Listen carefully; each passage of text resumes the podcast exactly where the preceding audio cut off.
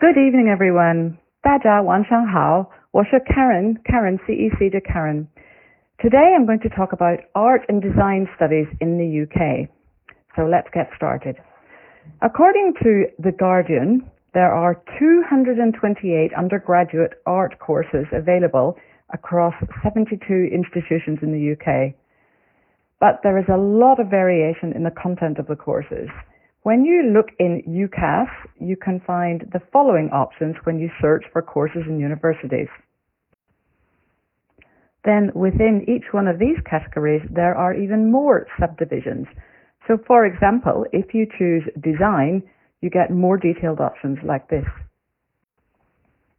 The courses on offer range from traditional history of art, as is studied, as was studied by our future Queen of England, Kate Middleton, um, all the way through to the more modern computer animation, art and design. For any student who's studying art at A level or IB and who's looking for a suitable university, it's really important to find the right course that matches your preferences and skills.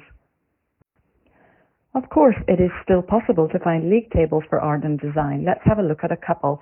First of all, here is the league table from the Complete University Guide.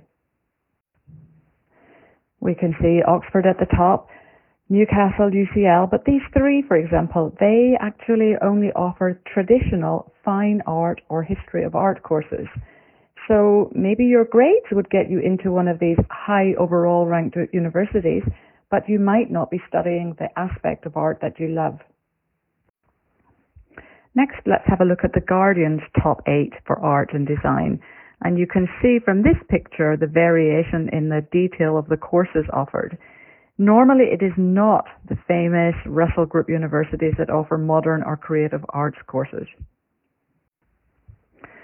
Many of the colleges and universities that are reputed to be strong in art, not surprisingly, are not actually the universities that appear at the top of the general league tables.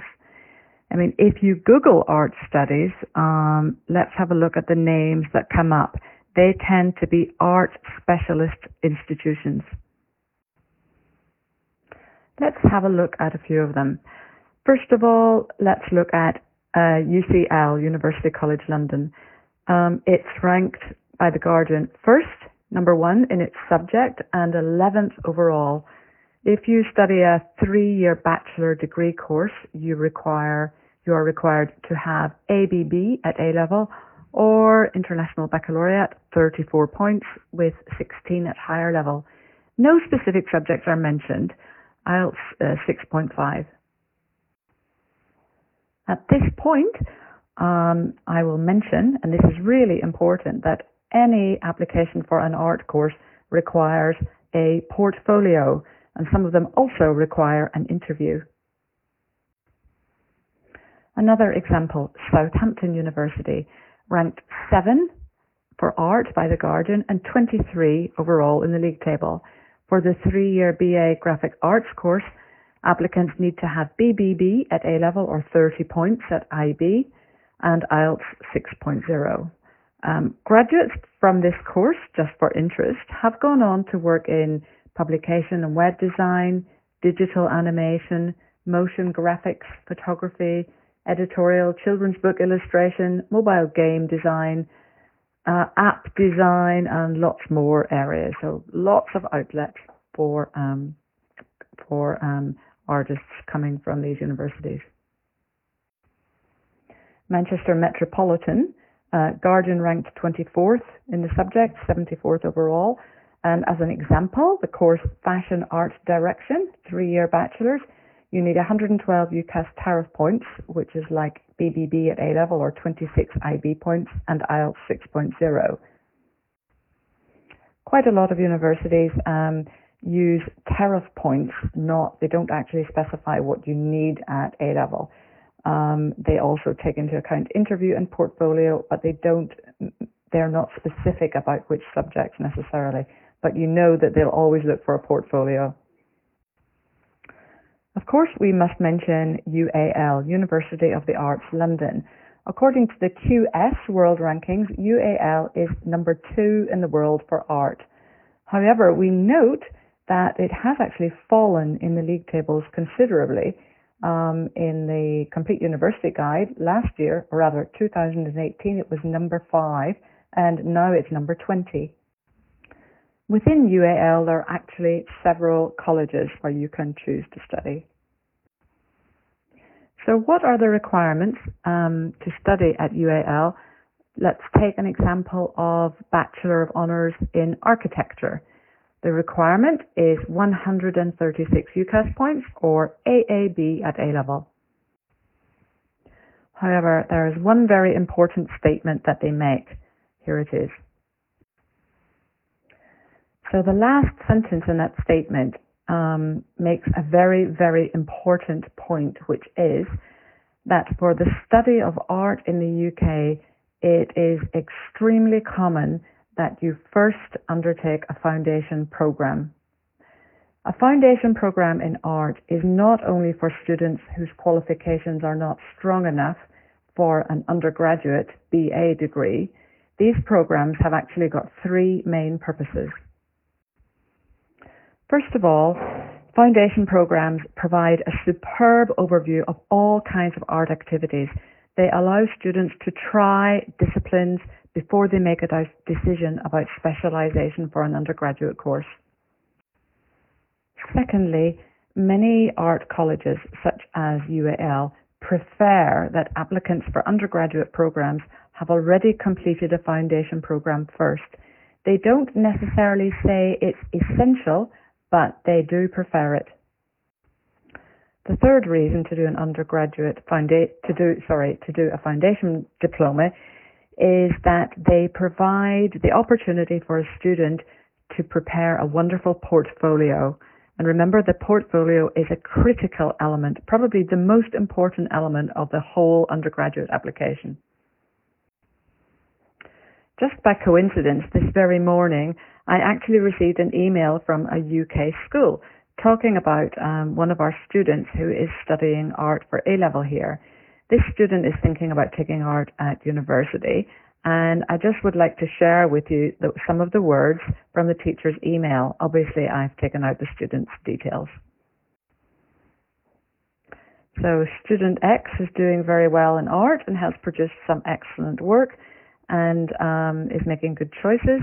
However, these days it is very much the norm to take a foundation year, and very few degree courses will accept students without one.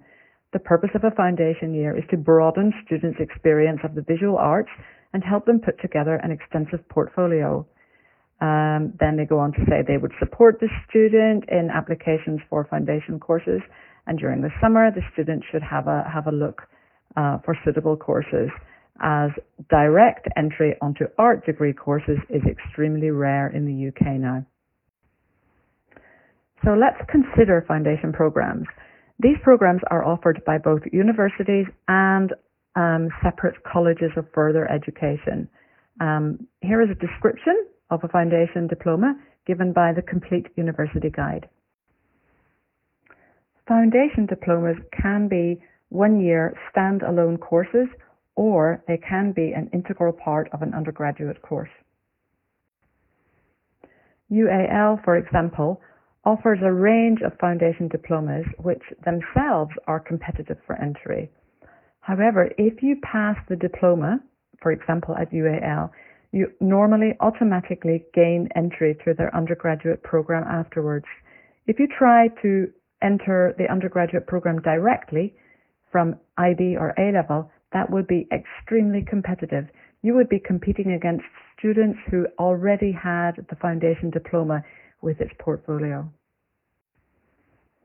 I mentioned that foundation diplomas are also offered by art colleges, not only universities. Some of these colleges are accredited by universities, and that means that the university contributes to the course content, checks it, and recognizes its value when students come to them for the next undergraduate stage. One example of this kind of college is CSVPA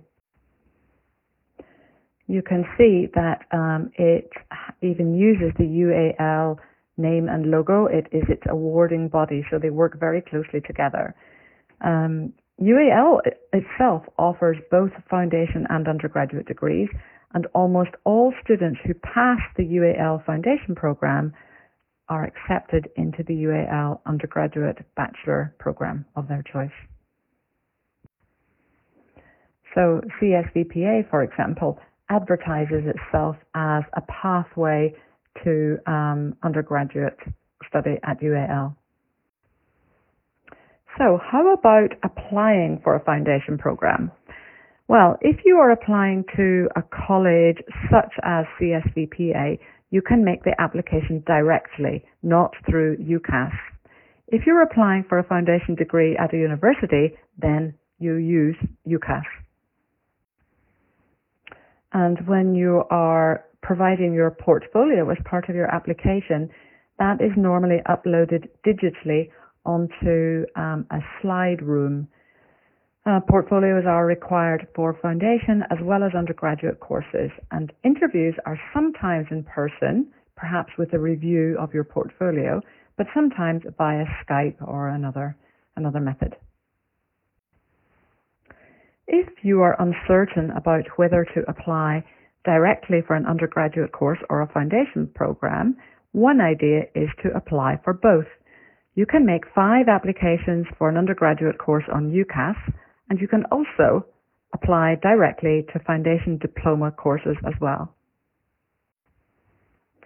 If you receive no offer offers through UCAS, um, you will still be able to study on a foundation program, and then at the end of that program, your chances of being accepted to an undergraduate course will be greatly improved. One little area of difficulty might be about the timings because the deadline for further education college applications is normally in the autumn and most university applications are in deadline is January. But um, so the outcome of both applications may not be known before you have to make a decision about a place at a college it might be quite easy to cancel a place at a further education college if you find that you have a university offer. There might be a financial penalty, but it's probably still possible to sort that out. Uh, before I finish, just a couple more questions. First of all, what is in an art portfolio? Actually, every art school has different requirements and expectations. Some universities and colleges have very strict rules when it comes to preparing, preparing a portfolio. Others are open and flexible. However, there is plenty of advice online. Sometimes the portfolio needs to be accompanied by a personal statement or an essay that talks about the person's art experience.